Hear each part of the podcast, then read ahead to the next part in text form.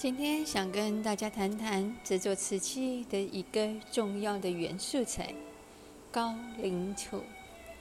高岭土是一种以高岭石为主要成分的粘土矿物，它富含了镁、铝、锌、细酸盐等等的矿物质，松软呈泥土状，色泽纯白无瑕，非常的细致。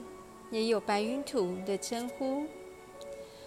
土质的化学成分很稳定，具有良好的可塑性及耐火性，是制作瓷器时不可或缺、最重要的原料。质地成分的不同，会直接影响瓷器在窑中的变化。高岭土的纯度越高，烧制后的白度也越高。不容易留下杂质、色斑，所以优质的高岭土可以制作出非常出色的瓷器。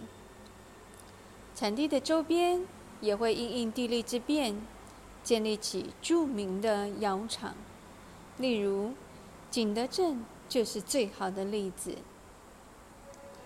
而事实上，高岭土的名称就是源自于中国江西省。景德镇近郊的高岭山，当地在清朝初期开采工业已经非常的繁荣，产出的土质是全国之冠，无人能比。为了与其他地方的瓷土做区隔，所以高岭土就是它的名称，连同英文里的 Kaolin。也是在一七一二年时，到中国传教的传教士直接音译带回了欧洲，广为流传后，成为现在世界通用的名称。